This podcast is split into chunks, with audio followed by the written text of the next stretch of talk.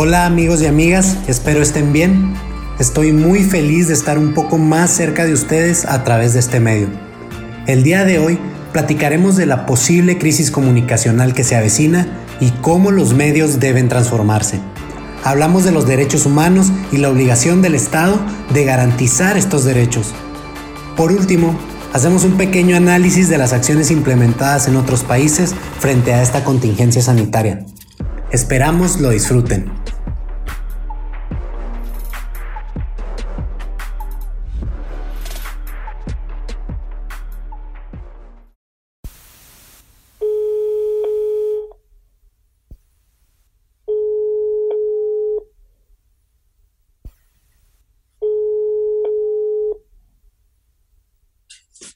¿Qué tal amigos y amigas? Estoy muy contento el día de hoy.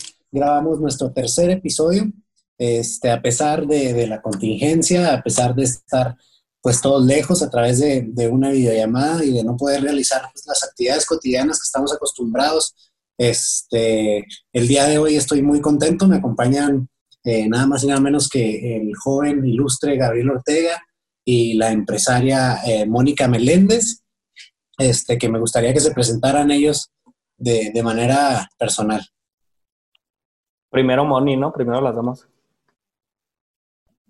Hola, muy buenas tardes a todos. Muchas gracias, Jorge, por la invitación. Encantada de poder estar aquí. Espero que todas las personas que nos están escuchando, eh, pues estén pasándolo lo mejor posible esta cuarentena, siendo responsables. Y bueno, encantada de poder compartir este podcast con ustedes. Yo fui a rentar un, un frac por la importancia de esta ceremonia y porque estoy muy feliz de estar con ustedes. Solo que tengo demasiado calor, así es que no lo traigo, pero estoy muy feliz. Bueno, pues yo también estoy muy feliz, amigos. La verdad es que a pesar de la contingencia que estamos viviendo, yo lo he pasado muy bien, he aprovechado para leer un buen de, libros, artículos, este, para informarme, hacer unos cuantos memes y pues al día de hoy es importante decir al día de hoy cómo, cómo va este asunto, ¿no? El día de hoy van 1.197.405 casos confirmados en todo el mundo. Hay 64 mil muertes.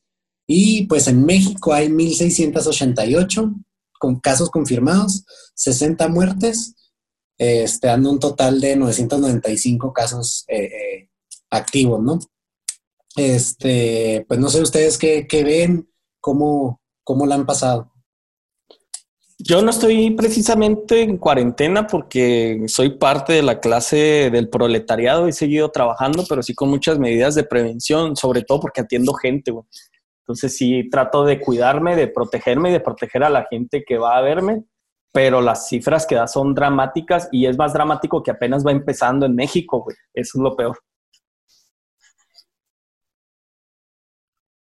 Así es, la verdad es que yo por mi parte, em, a mí sí me ha tocado eh, tratar de cumplir un poquito más la, eh, cuarentena o, la idea de quedarme en casa. Afortunadamente, experimentar eh, a través de mis actividades que yo realizo de manera diaria, pues la verdad es que yo sí utilizo mucho siempre eh, las redes sociales y mecanismos eh, de virtuales, ¿no? Para poder tener reuniones o clases o diferentes eh, o diferentes cosas, ¿no? Entonces, la verdad es que para mí sí ha sido como eh, fácil poder llevarlo y pues yo igual eh, no he dejado de hacer nada de lo que hago, o sea, he dado clases a través de manera virtual, este, he recibido clases de manera virtual, he trabajado en reuniones y demás de manera virtual, entonces, bueno, creo que eh, he tratado de utilizar la tecnología para bien y pues bueno, para seguir, este, pues tratando de hacerlo lo más cotidiano posible que esto se pueda hacer. Pues sí, este, o sea, es difícil, es algo que no estamos acostumbrados, pero creo que va a venir a cambiar todo el esquema y panorama tanto laboral como de nuestra vida cotidiana, ¿no?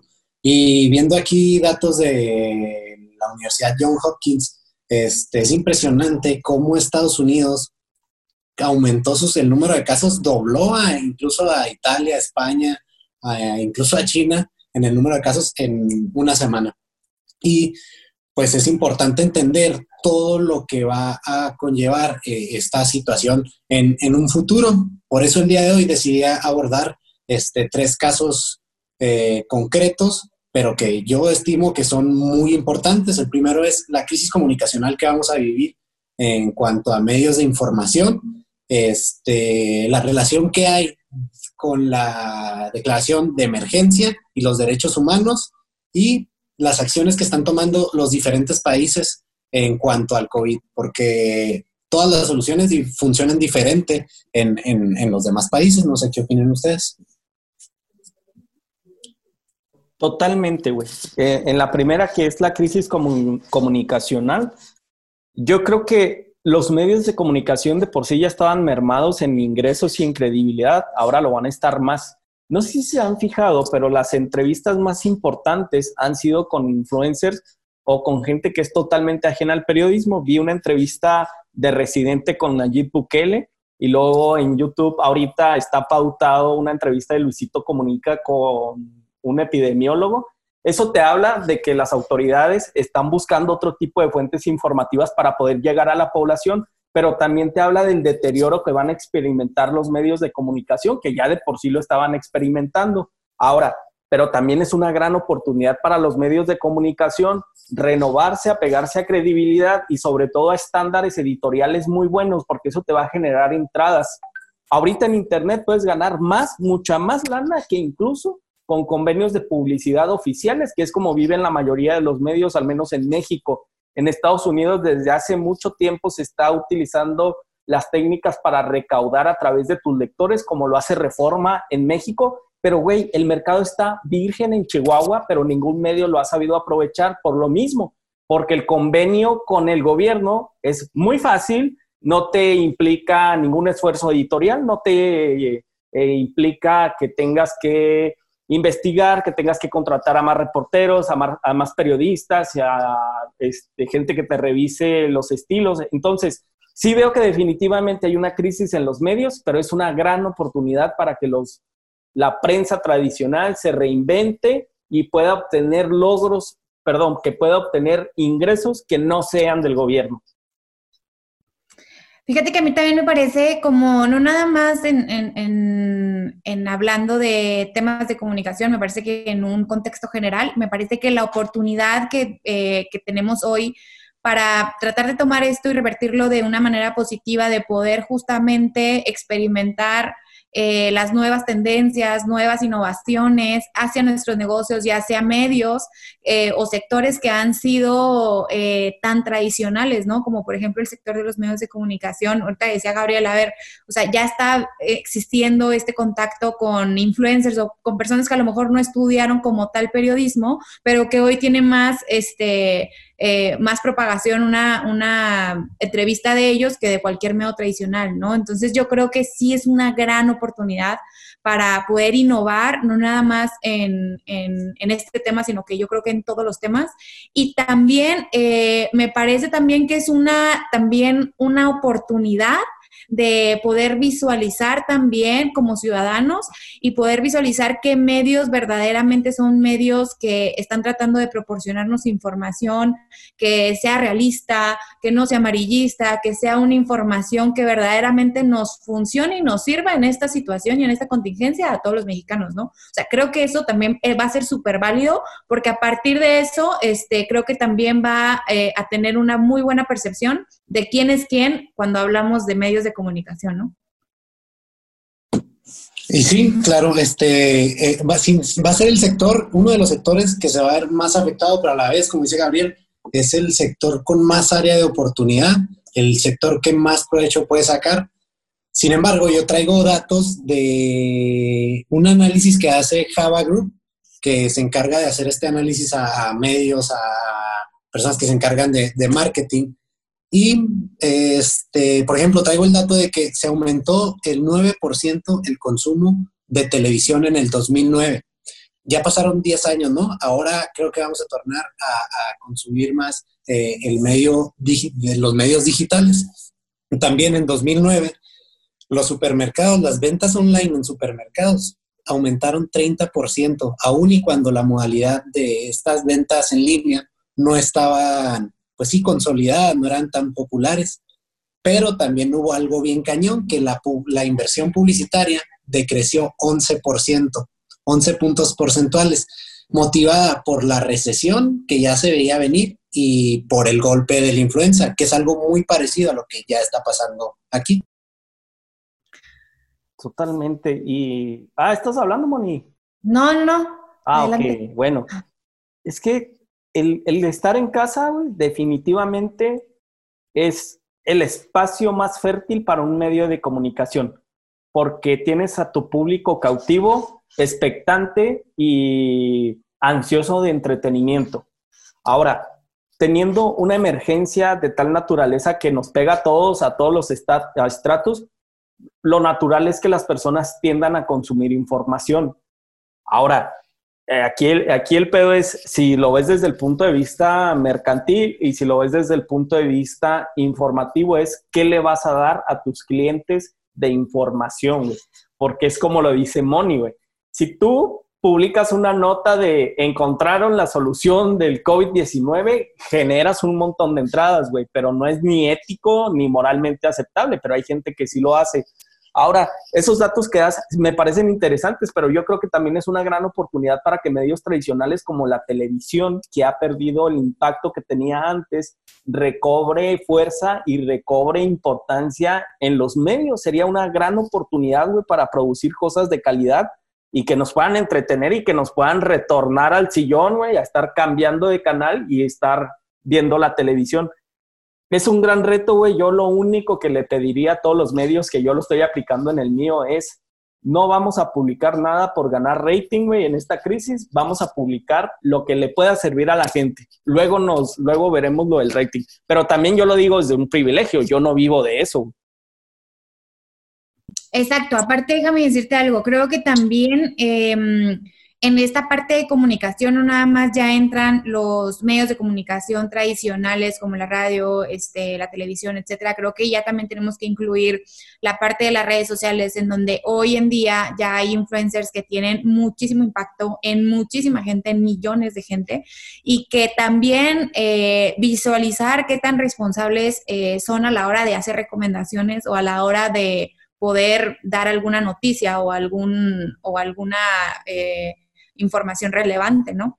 Y que también yo creo que para esas personas, este, no sé si a ustedes les ha pasado o no, pero a mí, por ejemplo, que ahorita tengo mucho tiempo para estar viendo Instagram y demás, eh, también han surgido, eh, yo creo que con este tema también van a surgir nuevos líderes porque de pronto había una persona que no tenía ningún seguidor y no tenía ningún tema del que hablaba y a partir de la cuarentena empezó a compartir recetas o empezó a compartir tips de ejercicio o tips de motivación o empresariales o lo que sea y ya ahorita ya es tendencia o ya tiene muchos seguidores, ¿no? Entonces va a ser también muy curioso porque justo yo ayer pensaba eso, como que a partir de la cuarentena han surgido muchos influencers nuevos, al menos este, aquí en lo local nosotros. Yo he visto mucha gente que ya es como un influencer nuevo, ¿no? Entonces va a ser también como, este, eh, va a ser interesante ver cómo se va a tornar ese tema, ¿no?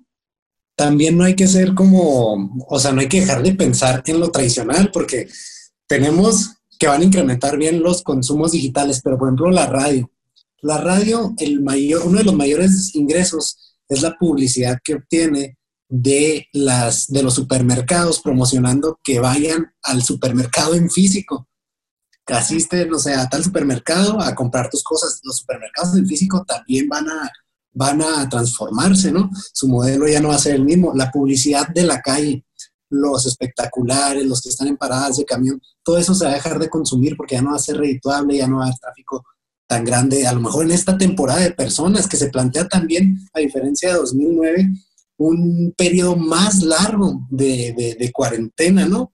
Este, también, por ejemplo, la tele no va a poder transmitir eventos masivos en vivo. Entonces, es parte de eso, ¿no? Se van a tener que poner bien creativos para poder este, tener cautivo a su público y no perder eh, pues esos ingresos publicitarios. Además que las empresas van a dejar de invertir en la publicidad, ¿no? Tú como empresario, si empiezas a ver que le estás perdiendo, pues vas a decir, no, pues a lo primero que le quitas es al marketing, ¿no?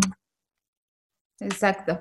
De hecho, yo creo que va a ser un reto porque, por ejemplo, todos estos eventos que mencionabas, como por ejemplo juegos, este, que son juegos súper importantes y que tienen gran audiencia en todos los medios y que por estas circunstancias los han cancelado, este, como por ejemplo ese tipo de, ese tipo de eventos tan importantes, eh, me parece que sí, eh, sí merma, obviamente, este, sobre todo a la televisión y al radio, ¿no?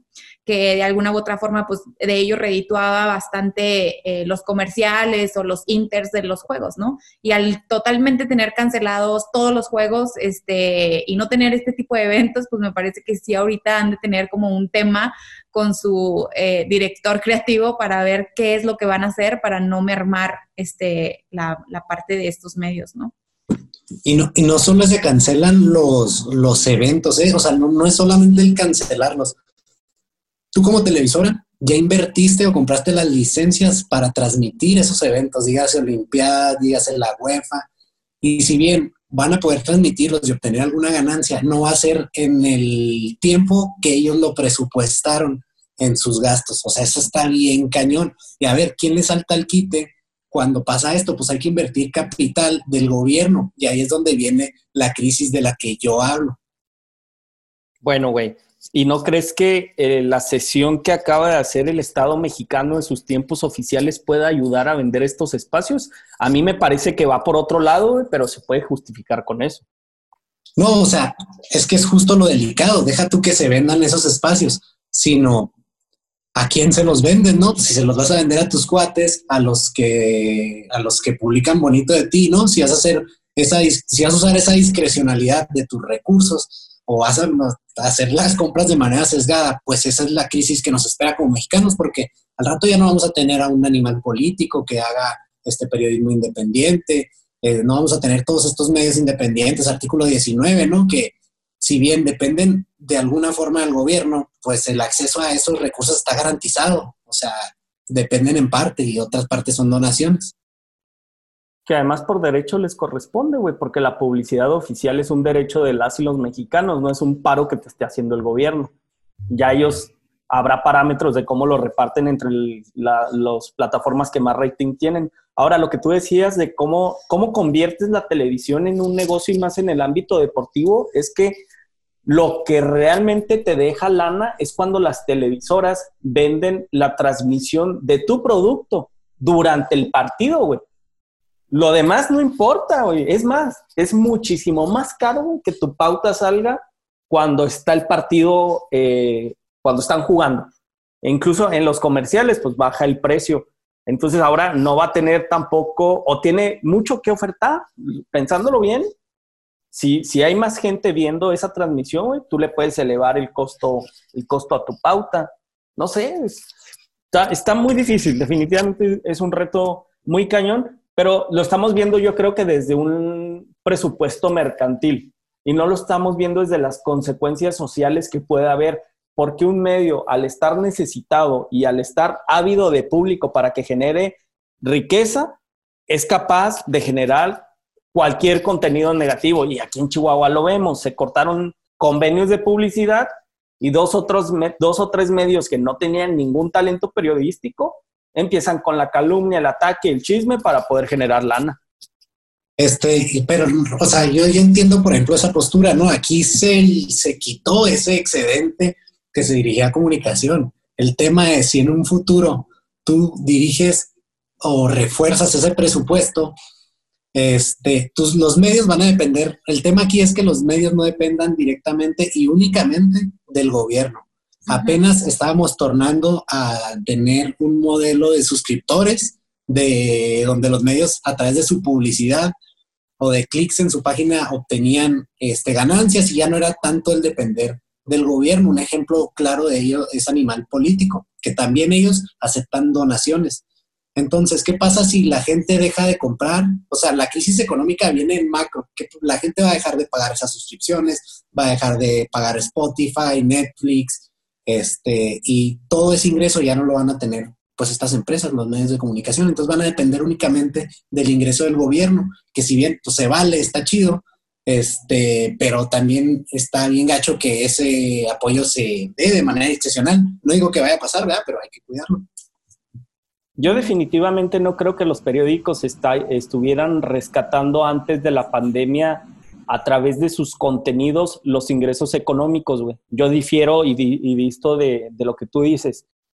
Más bien creo que eh, esta crisis que vamos a tener los va a obligar a eso, güey. Porque los gobiernos no te van a soltar los mismos convenios de publicidad, a menos que sean muy perversos y les valga madre, güey, y lo único que quieran hacer es promocionar su imagen, pero más bien un gobierno responsable va a estar pensando en cómo evitar que la gente muera de hambre, que haya más insumos en los hospitales y cómo apoyar a las empresas para que no quiebren. Sí, yo también coincido con eso, la verdad. Me parece que también em, pues en realidad nunca habíamos vivido una situación de este tenor tan caótico. Creo que habíamos tenido eventos similares eh, bajo ciertos contextos, pero nunca em, a lo que ha representado hoy, ¿no? Entonces creo que también eh, pudiéramos hacer muchísimas predicciones o muchísimas eh, percepciones de cómo va a funcionar o cómo se va a manejar, eh, el tema, pero creo que sí también depende mucho de, las medidas que se vayan tomando, de cómo vaya avanzando y de qué, eh, qué tan receptiva esté la gente hoy en día de la información, del contenido este, y de todo lo que conlleva la parte comunicacional, ¿no? No, claro, totalmente. Este, ahora sí que es un reto que se viene para los medios, ¿no? El, el, el generar nuevas modalidades de, contenido de consumo para las personas y que no, no dejen de, consumirlos. Y pues pasando a nuestro siguiente tema, que creo tienen alguna conclusión, algún otro comentario respecto a este tema. Yo no. Yo lo único que quisiera es invitar a todos los colegas que se dedican de lleno a los medios de comunicación, que es el momento idóneo para utilizar la creatividad para desprendernos de esta dependencia tóxica con los gobiernos y los convenios de publicidad, explorar nuevas herramientas y perderle el miedo a inventar. Luego en los medios de comunicación se enquistan las mismas voces, los mismos que salimos en tele, en radio, y le prohibimos que llegue material y personajes que tengan ese elemento para refrescar los medios. Yo esperaría que eso suceda, güey, más en Chihuahua y mucho más en México. Sí, no, va a haber una, reestructuración totalmente. Este, y también aprovechando el Inter, decirles, ahorita hice referencia a un documento de Grupo Java. Este, estos documentos los vamos a compartir en, en la página de Facebook, en las redes sociales. A lo largo del programa vamos a estar haciendo referencia a este, a este tipo de insumos. Ustedes los van a poder tener, van a poder acceder a ellos. Y pues nuestro siguiente tema es el tema de los derechos humanos respecto de la declaración de emergencia que se vive por el, por el COVID, ¿no? Si bien el gobierno debe tomar medidas eh, legales, legislativas, administrativas, este, para que pues estos, este impacto no sea tan grande, debe ir siempre con una vista transversal de derechos humanos. Este, no sé qué ustedes tengan, qué opinen, que hayan visto yo, hijo, es un gran tema porque he visto cada estupidez en redes sociales que me preocupa muchísimo, como un alcalde eh, de Chihuahua que dice que va a multar hasta con 30 mil pesos a la persona que salga a la calle, güey, como si tuviera las facultades del presidente de la República para suspender derechos. Y luego hay otros que te amenazan con una sanción eh, pecunaria, se, me fue, se me fue el rollo porque por peligro de contagio, güey, como ¿quién tiene la certeza, güey, de que realmente estás contagiado? Pero ¿sabes por qué sucede eso, güey? Porque desde la cabeza, güey, desde la presidencia de la República, desde la Consejería Jurídica y desde el Consejo Nacional de Salubridad no se han expedido los decretos claros y sin ambigüedades José Ramón Cosío, exministro de la Suprema Corte de Justicia de la Nación, todos los días nos da cátedra en Twitter de la importancia de que los decretos sean clarísimos, que materia tras materia se especifique qué prohíbe y qué permite. Es, la, un principio fundamental en el derecho, que sea muy explícito y que nada quede a la imaginación de nadie. Eso es lo que nos pasó primero con el decretazo del presidente de la República después con el acuerdo del Consejo Nacional de Seguridad y ahora a ver qué va a ocurrir el día domingo, mañana, con el nuevo anuncio del presidente de la República. Porque lo que sucede es que cada autoridad en el ámbito de sus competencias interpreta a su gana los cuerpos normativos que rigen en el país. ¿Y qué es lo más peligroso? Es que te empiecen a privar del libre tránsito, que incluso te priven de la libertad porque hablan de que te van a detener, porque hay toque de queda. ¿Cómo, cómo vas a fundar y cómo, cómo una autoridad va a fundar y motivar una tontería de esa naturaleza? Pero bueno, entraremos en detalles. Me enojé mucho.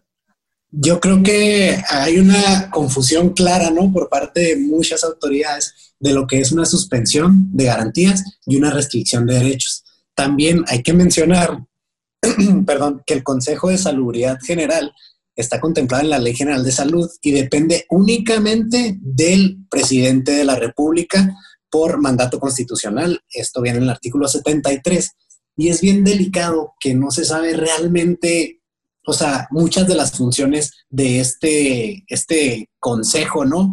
Que es como omnipotente, casi Dios en, el derecho mexicano. Y como dice Gabriel, pues los decretos que, que han sacado han sido muy ambiguos y muchas, o sea, las recomendaciones de los juristas, como bien lo mencionó Gabriel, es que sean súper claros, ¿no? Este, no sé si ustedes hayan visto al menos una violación o Mónica, algún comentario, perdón. Es que yo lo veo desde una perspectiva, o sea, mundial. O sea, yo he, indagado un poquito en estos temas y, por ejemplo, la verdad es que, por ejemplo, sí me sorprende porque si nos basamos, por ejemplo, en temas de derecho internacional, por ejemplo, pues existen eh, protocolos, existen eh, los derechos en donde se supone que se debe garantizar que todas las personas eh, realmente disfruten del más alto nivel posible de salud y obliga obviamente a los gobiernos a adoptar todas las medidas para prevenir amenazas a la salud pública y obviamente brindar atención médica, sobre todo en este tema que viene unado al coronavirus. Y por ejemplo, o sea, yo he visto noticias, por ejemplo, en donde dicen que países, por ejemplo, como en España, que cuando ya está súper saturado su, su, todo su esquema y su, y su eh, plan de salud, que por ejemplo ya ellos dicen quién sí puede acceder a la salud, a, servicios de salud y quién no, eh, justamente por, por, la situación, ¿no? Que obviamente se entiende, pero que obviamente gracias a Dios en México no hemos llegado a ese punto, en muchos países ya han llegado, pero ahí es como, oye, un individuo, independientemente de la edad, es un individuo y tiene los mismos derechos, ¿no? Entonces, qué curioso es ahí o cómo, o cómo va, o cómo funciona o cómo entra esta parte de los derechos humanos al sí poderle dar una atención a un joven y no a una persona porque ya tiene más de 65 años, ¿no? O por ejemplo también temas como la libre movilidad, que es también un derecho que tenemos este, y que está en un contexto internacional y que hoy en día vemos como muchos países pues han, cerrado fronteras, como muchos países este, han, tomado, han tomado medidas como justamente las que dice Gabriel, de que ya ni siquiera, o sea, tienes que estar en un aislamiento y ni siquiera puedes salir de casa o eres sujeto a una multa si sales de casa, ¿no? Entonces, han, existido todos este tipo de cosas que, como decía ahorita, pues es un tema que nunca antes se había vivido, pero que es interesante ver cómo va a operar la parte de los derechos humanos eh, en el post-pandemia, ¿no? Sí se había vivido, porque hace algunos años, si ustedes recordarán, la primera declaratoria de guerra de México, el presidente de la República, no recuerdo, creo que era Ávila Camacho, suspendió derechos en ese momento en pleno uso de su facultad y su potestad como presidente de la República, pero se hizo un decreto clarísimo donde te decía, te suspendo tal derecho porque puede acarrear los siguientes riesgos a la nación. Definitivamente yo creo que Andrés Manuel no va a llegar a ese momento, no va a llegar a esa instancia ni a hacer uso de ese poder público porque sabe que eso le arrojaría mermas a su popularidad. Y incluso él lo ha dicho, lo ha dicho a través de López Gatel cuando en sus conferencias dice, no vamos a llegar al toque de queda ni tampoco vamos a apelar al artículo 29 constitucional para suspender eh, derechos. Pero a ver, nos ha costado tanto trabajar y caminar en el principio pro persona, en despresurizar los procesos administrativos y los procesos penales para que por la falta de claridad y por la falta de madurez jurídica entre las autoridades de México, vayamos a retroceder tantos años. Ocurre en los estados y ocurre en los municipios. El desconocimiento de la ley lo único que provoca son lesiones a la esfera jurídica y a la seguridad jurídica personal. Eso es a mí lo que me preocupa muchísimo. Y lo primero que sale bailando en esta rifa son los derechos humanos. Eso es lo preocupante, porque ni siquiera las autoridades se toman la molestia de leer completo el artículo primero constitucional. Ahora, ¿qué va a pasar? Así como se saturan hospitales, así como se van a saturar centros comerciales, se van a tener que saturar los juzgados de distrito, porque todo el mundo vamos a hacer un llamamiento a la justicia federal por todos los derechos fundamentales que nos están violando. Eso la autoridad no lo está viendo, le vale madre.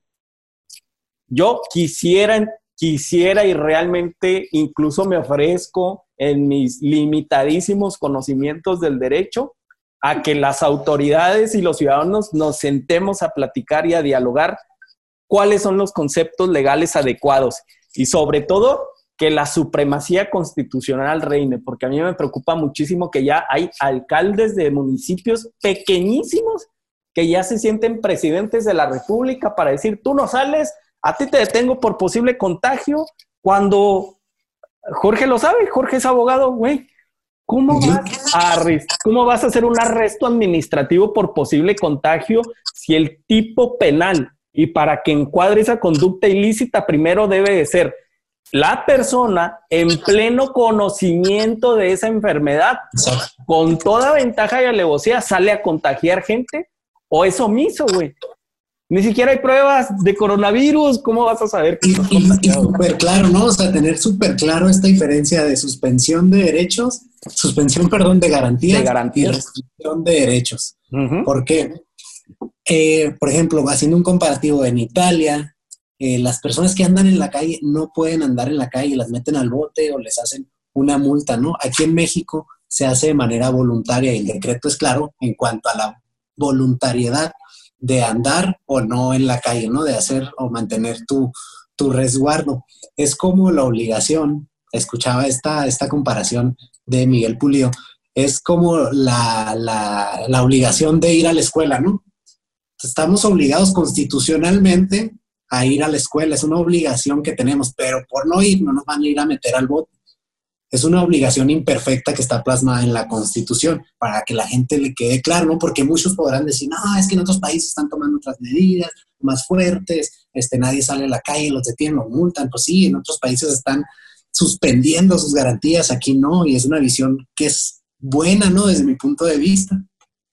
No, y que yo creo que también, ahorita que decías de la restricción de algunos derechos, yo creo que también, eh, si se llegara a dar un tema de esta naturaleza, sí tiene que haber una base legal, sí tiene que haber como, o sea, yo, yo coincido con lo que decía Gabriel, o sea, tiene que haber como esta comunicación entre ciudadanos, entre expertos en el tema y entre el propio gobierno, para poder justificar eh, justamente en lo que yo comentaba de que tiene que haber forzosamente una base legal, tiene que tener obviamente eh, medidas o evidencias científicas del por qué se está haciendo esto, obviamente tienen que garantizar que no vaya a ser un tema arbitrario, que no vaya a ser un tema que vaya a, generar una discriminación, que obviamente tenga una duración limitada, porque esto no puede ser este, por mucho tiempo y sobre todo, sobre todo, a mi punto de vista, que garantice antes que nada la, dignidad humana, ¿no? Yo creo que eso debería, eso debería de, llevarse a cabo. Sin embargo, pues bueno, ahorita estamos eh, eh, muy lejos de poder hacerlo, ¿no?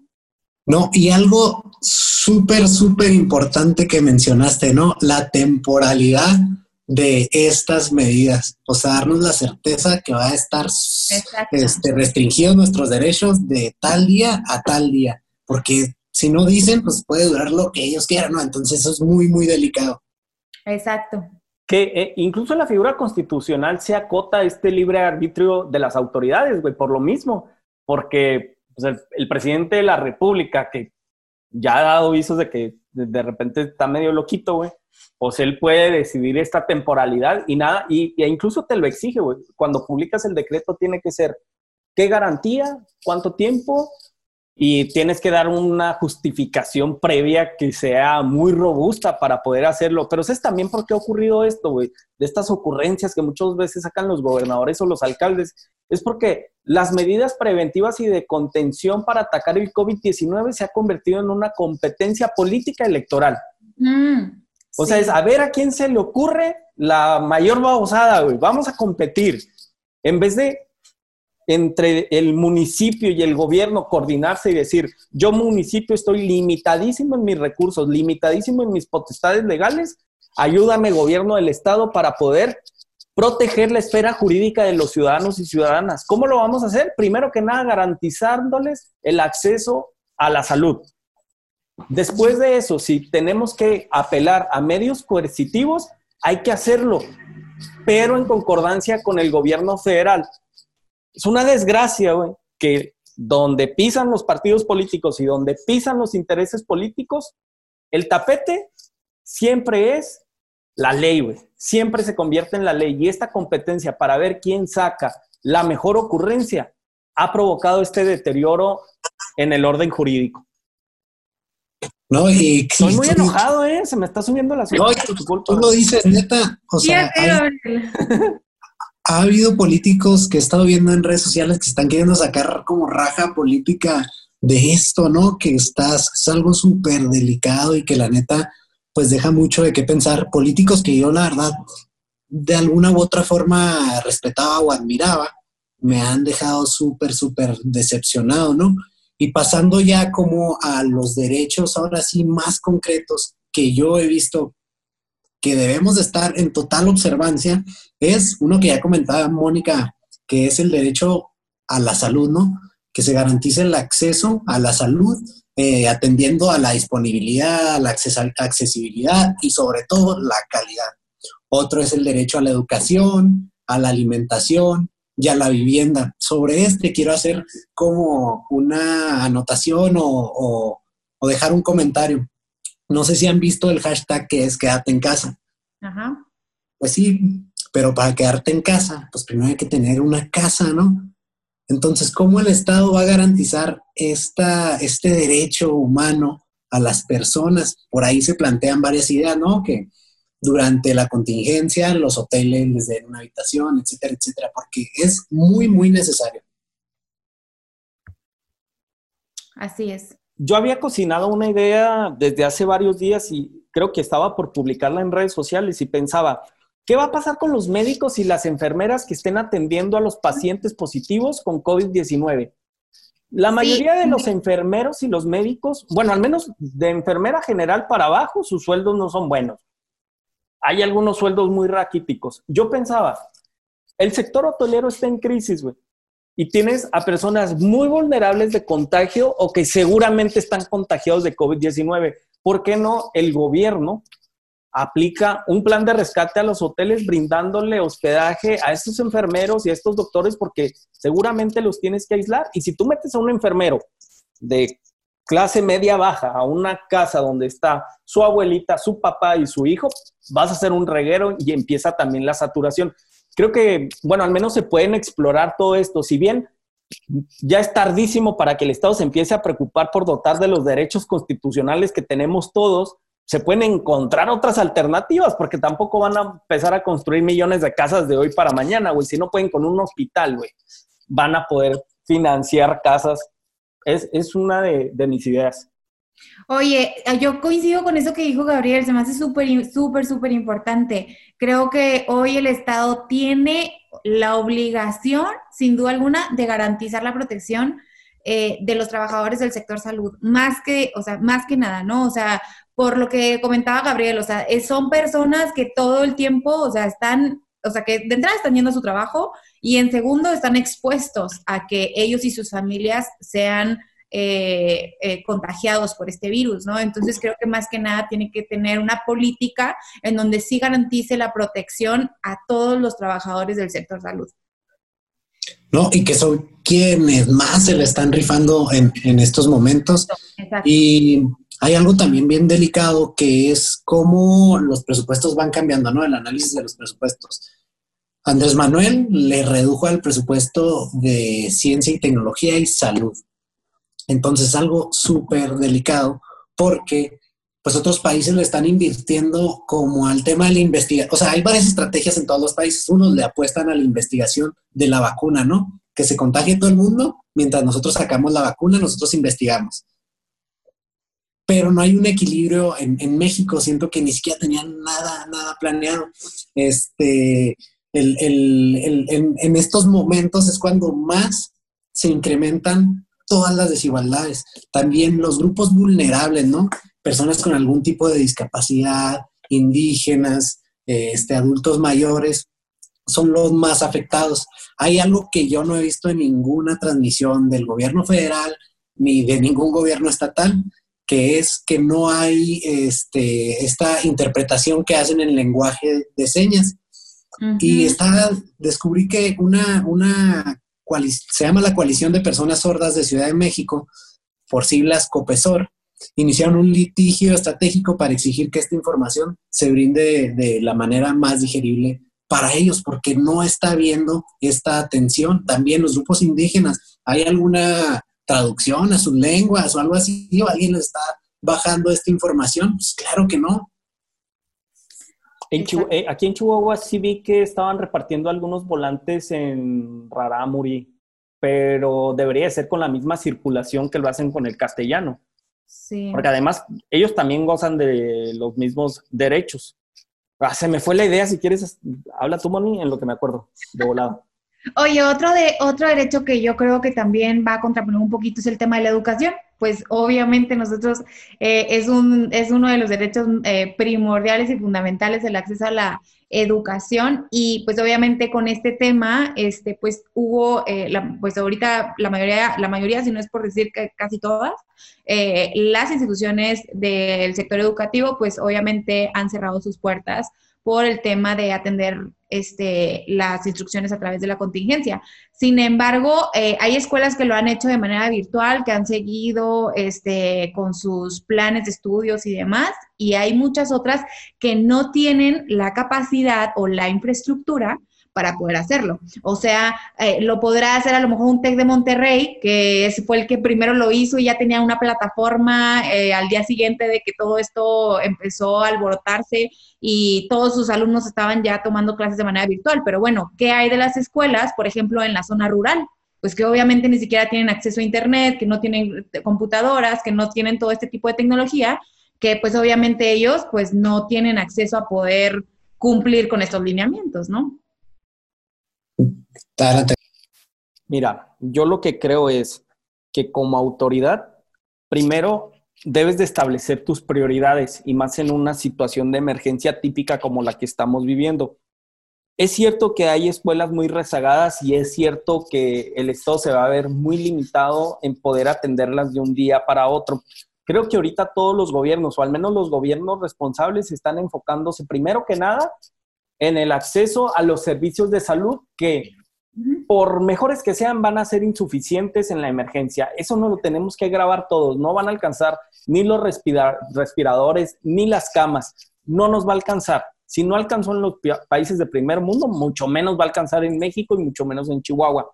Después, creo que deberían de preocuparse por la alimentación, por garantizarle a cada una de las familias que habiten en el territorio mexicano que sus hijos y ellos no se van a morir de hambre. Eso es toral para cualquier gobierno. Y ya en un tercer plano o una tercera arista, creo que sí deberían de atajar al sector educativo. Ahorita con las tecnologías de la información que tenemos a la mano, ni siquiera, puede, ni siquiera debe representar una mayor inversión el que todos accedan a educación virtual. Ocurre en las comunidades rurales con las telesecundarias. Si tú pones a cuatro chavitos de una comunidad rural ante una televisión como la que está aquí atrás promocionando este podcast, con sana distancia, pueden empezar a aprender. Creo.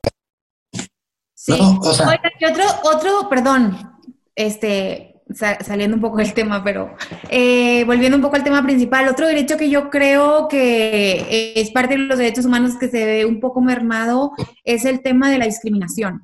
Eh, a mí me ha tocado ver videos, ver noticias este, y comentarios de personas cercanas a mí que quienes hoy en día tienen eh, esta enfermedad eh, o el virus del, coronavirus tienden a ser em, pues rechazados totalmente por la sociedad, incluso les, les han hecho groserías la misma gente. Entonces creo que la parte de la discriminación va a ser un tema muy interesante también que va a surgir en la pospandemia, si no en el inter, que, de mucha gente que ha estado viviendo la discriminación a partir de que tiene positivo al, COVID-19. Sí, sí, justo, justo eso, ¿eh? Este, no sé si se acuerdan en el, en el episodio pasado me acompañó Elena y es alemana y es una pedagoga, este, pues sí, que trabaja temas de discriminación y derechos humanos Y justo ella me dijo, no manches, yo eh, hace, cuando recién empezó la contingencia, este, estaba por El Salvador, Guatemala, y era impresionante cómo me veían a mí por ser europea, este, y se me hacían hacia un lado, incluso el trato era totalmente diferente, ¿no? Acostumbrados a estar siendo tratados como el turista, ¿no? El que va y gasta su dinero allá.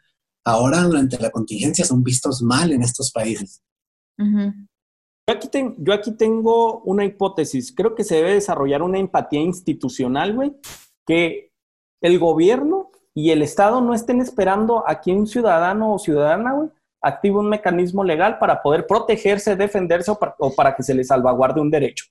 Y la segunda es que debe de haber también una empatía social y esa empatía social se va a construir con acceso a la información y ese acceso a la información se va a construir de manera clara y objetiva si los medios encuentran nuevas alternativas para financiarse y no recurren a la mala información, al chisme, al vituperio. Creo que ya nos fijamos cómo todo va en cadenita, pero lo más trágico es que siempre en toda cadena el que va a resultar jodido invariablemente es el que menos dinero tiene.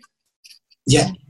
Y aquí es justo donde se hila nuestro primer tema y este segundo tema, ¿no? Que es el derecho al acceso a la información. Sí. Es un derecho que durante esta contingencia debe ser garantizado. Por eso yo planteaba el tema de la crisis, ¿no? Y este derecho es muy, mucha gente no lo alcanza a percibir o no es tan tangible, pero es justo eso, que, tengamos el, acceso a, a, conocer cómo podemos defender o hacer valer nuestros derechos, porque la gente no sabe ni siquiera cuáles son los medios. Sí, sí, y ante este atropello del gobierno federal, güey, y que nos hizo retroceder 40 años porque le regaló todos los espacios que tenía el gobierno, no, ni el gobierno, el Estado para pautar información oficial en los medios de comunicación, se lo cedió y se lo sirvió en charola de platita a los dueños de los medios de comunicación para que ellos los, lo comercialicen. A todos nos parece lejano y a pocos nos importa porque en medio de la pandemia estamos pensando en comer y en no morirnos, güey. Pero la gravedad de este acto, emitido a través de decreto por el presidente de la República va a surtir repercusiones muy graves, porque no nos hemos dado cuenta y no nos hemos sensibilizado que acceder a la información que está generando tu gobierno te va a permitir dos cosas. La primera de ellas es conocer para qué tienes derecho y la segunda es qué está haciendo tu gobierno para proteger esos derechos. Exacto. Y ahora, ¿cuál va a ser el problema? Es que pues el Estado ya no va a tener tiempos oficiales porque el señor presidente se despertó y dijo, le voy a regalar todo ese espacio a los medios de comunicación. Claro, no, es algo, es algo que debemos estar como siempre bien en observancia. Y justo aquí es también donde se, se conecta o, o se pues sí se hila nuestro siguiente tema, ¿no? Que son las medidas que están tomando este, todos los países en el mundo. Yo la verdad es que son un chorro de países. Este, me enfoqué a, las tareas que están haciendo en, en América, perdón, en América Latina. Este, pues ya es un hecho que una crisis se avecina y es importante destacar las buenas acciones que, que, otras, que otros países están tomando. Perdón. ¿Qué pasa, Lolita la Contrólate, por favor. Saludos a saludos al buen Phil Barrera. Phil Barrera. Este, y por ejemplo, eh, la UNICEF México sacó eh, una serie de recomendaciones para este gobierno que otros gobiernos ya, ya han adoptado, ¿no?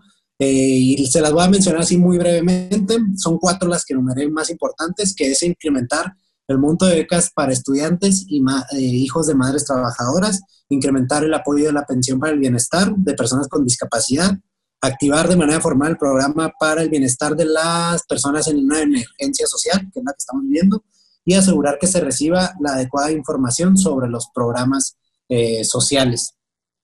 Que ahorita más adelante les voy a platicar qué se está haciendo en otros países y también estas recomendaciones fueron eh, realizadas por Oxfam México.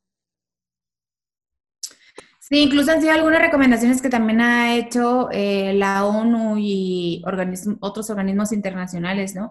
Oye, pero una de las medidas que a mí me, que a mí me sorprendió mucho justo cuando todo esto empezó eh, fue el cierre de fronteras. O sea, hubo, o sea, bueno, la muchos países, pues, este, lo hicieron. Por ejemplo, aquí es una medida que México no ha querido tomar, por ejemplo, pero digo, al, visibilizar eh, que muchos países, sobre todo de América Latina, este, tomaron ese tipo de acciones, muchos países en Europa y, en otras partes del mundo lo hicieron, eh, me parece importante. Por ejemplo, eh, el, para cerrar sus fronteras fue gran parte de los países que son parte del Mercosur, hablando de Argentina, de Paraguay, de Uruguay, este, de Perú, eh, otros países como Colombia, en, en, en Europa pues lo vimos, ¿no? Ahí está con el tema de Italia y España que tienen la pandemia en su máximo esplendor. Eh, obviamente países también de la Unión Europea han cerrado sus fronteras y pues ha sido también interesante ver por el, por qué México no lo ha hecho, ¿no?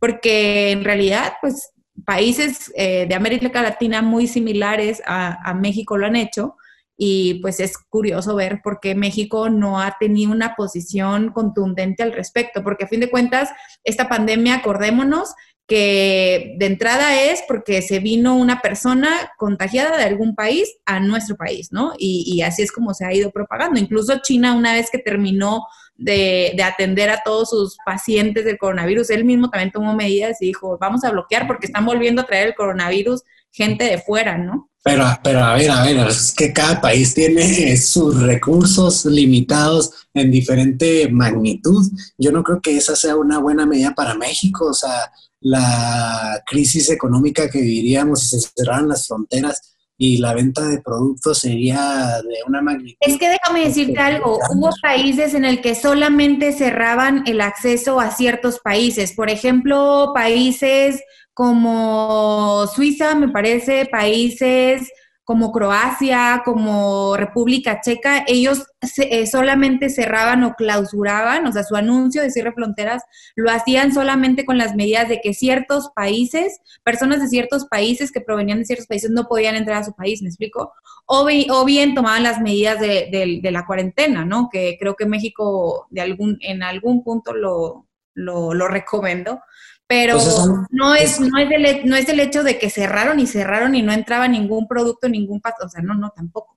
Es justo, es justo un ataque, yo veo como un ataque al derecho humano de libre tránsito. Sí, o no que lo hablábamos ahorita, ¿no? De la libre movilidad.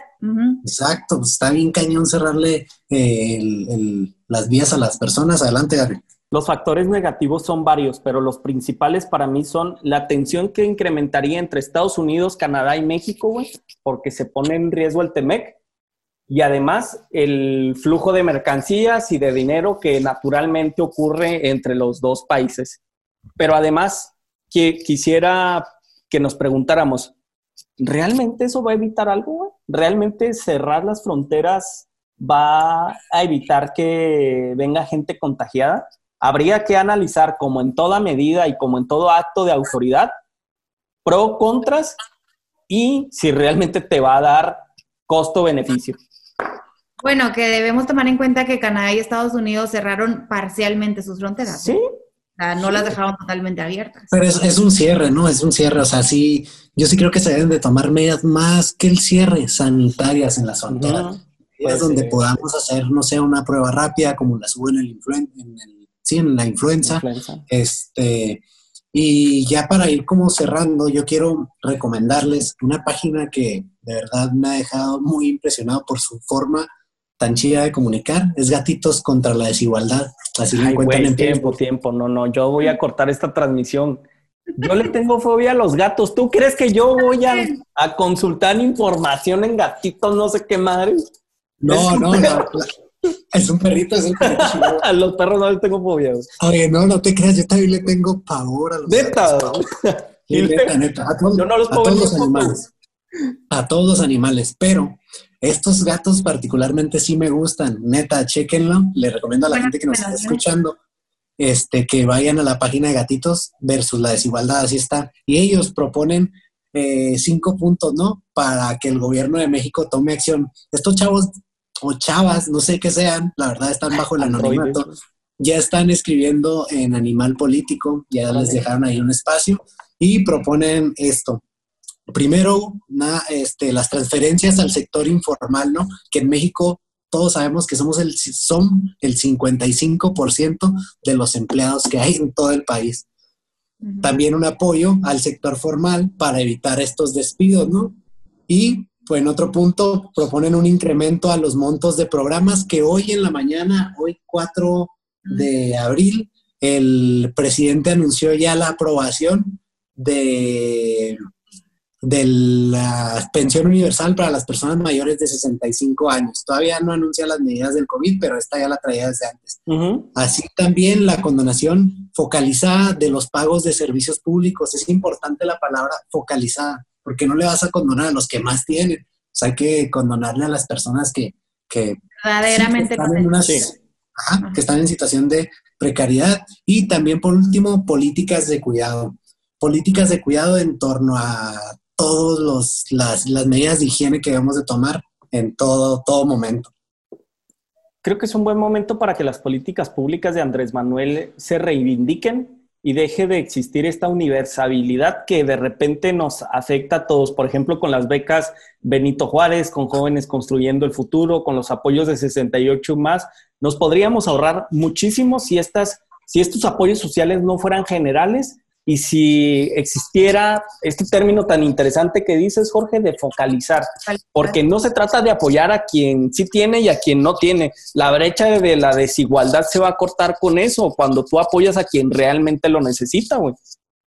Exacto. Y sabes algo, yo espero que también aquí en México se les deje de tener un resentimiento tan fuerte por parte del presidente del sector empresarial. Yo lo decía en otros días, o sea, o sea, si quieren y me da mucha risa o mucho enojo, ya no sé ni qué síntoma es, cuando veo gente del gabinete del presidente y, políticos eh, relevantes eh, de, actualmente, que dicen que los empresarios deben de ser responsables, que deben de tener eh, garantizado el salario a todos sus empleados y que no los pueden despedir y que es su responsabilidad y su obligación.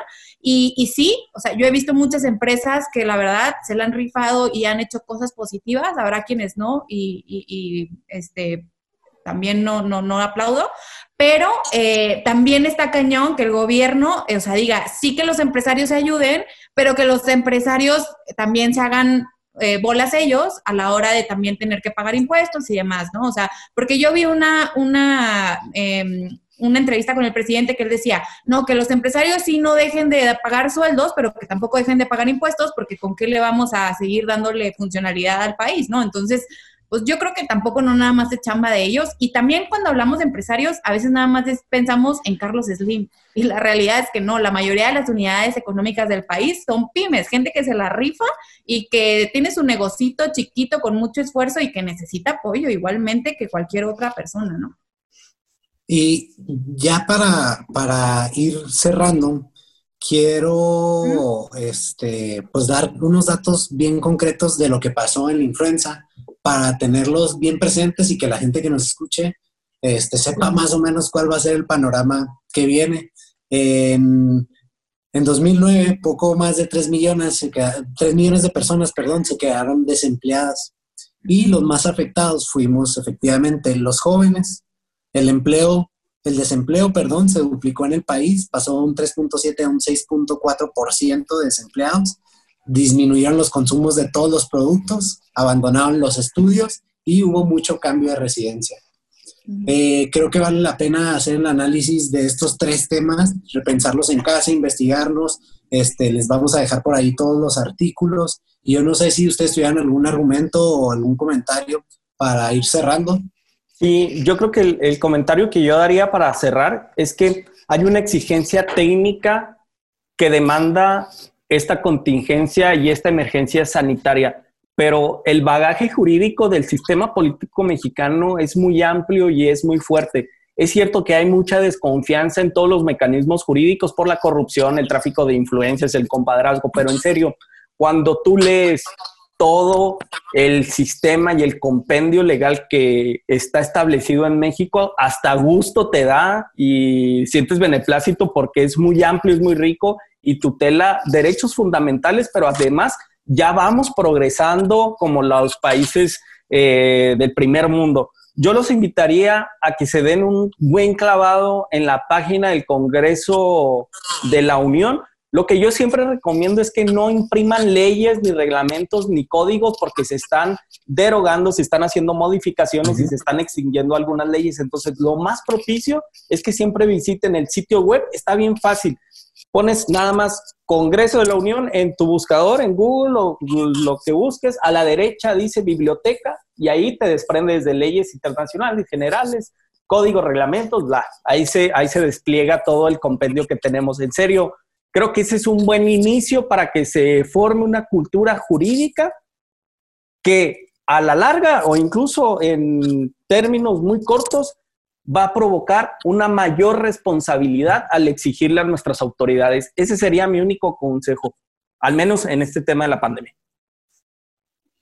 Mónica. Yo la verdad es que quisiera aprovechar estos, estos segundos, no para dar... Hacer publicidad a mi este, página. Eh.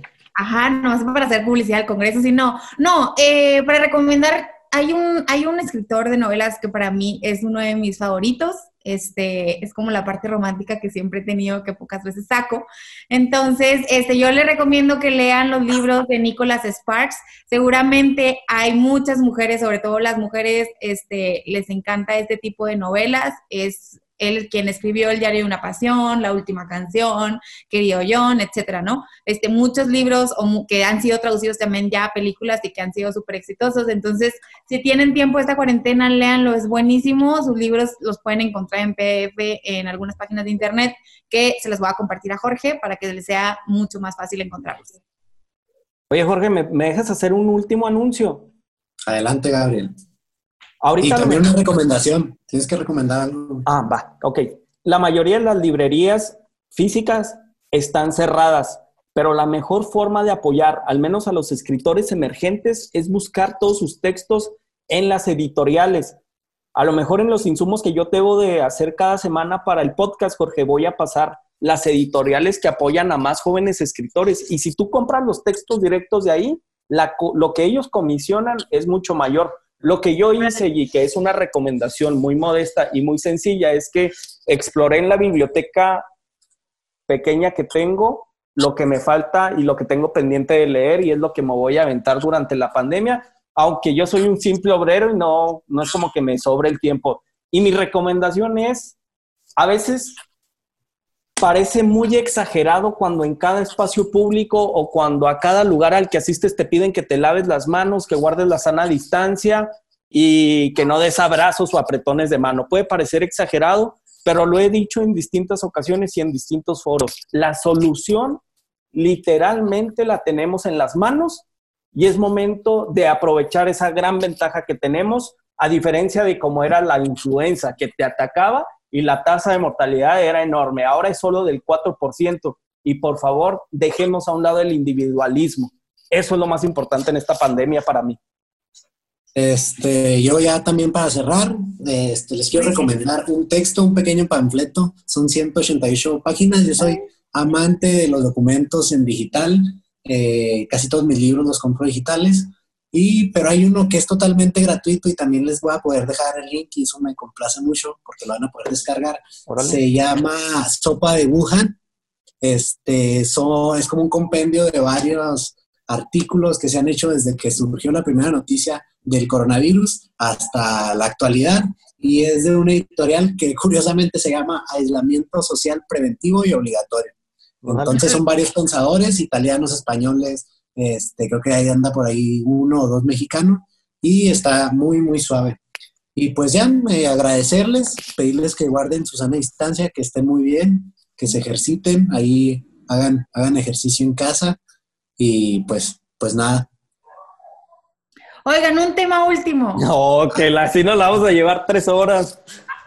Pues que me acordé ahorita que dijo Jorge lo de hagan ejercicio sí es súper bueno, pero luego de pronto te das cuenta que todas las redes sociales se enfocan como en a ver quién hace mejor ejercicio y demás, y sonríe y sonríe, ajá. Pero la realidad es que yo les quisiera decir que aprendan a valorar las cosas eh, o, o, los momentos más bien. Creo que hoy más que nunca son momentos de estar con la familia y así a muchos nos toca estar. Habrá quienes no, como Gabriel, por ejemplo. Ay, ¿por qué me pones foque? Pero, este, pero creo que esa, creo que, creo que más que esas cosas que luego se vuelven superficiales, creo que eh, la parte de la familia y los estos momentos que muchas veces no tenemos oportunidad de vivirlos, pues que los aprovechen y saquen lo mejor de esta cuarentena. Gracias. Mónica, esa sonrisa te pertenece, es tuya. Tuya, Mónica, sonríe. Gracias, nos vemos. Bye. Bye. Bye.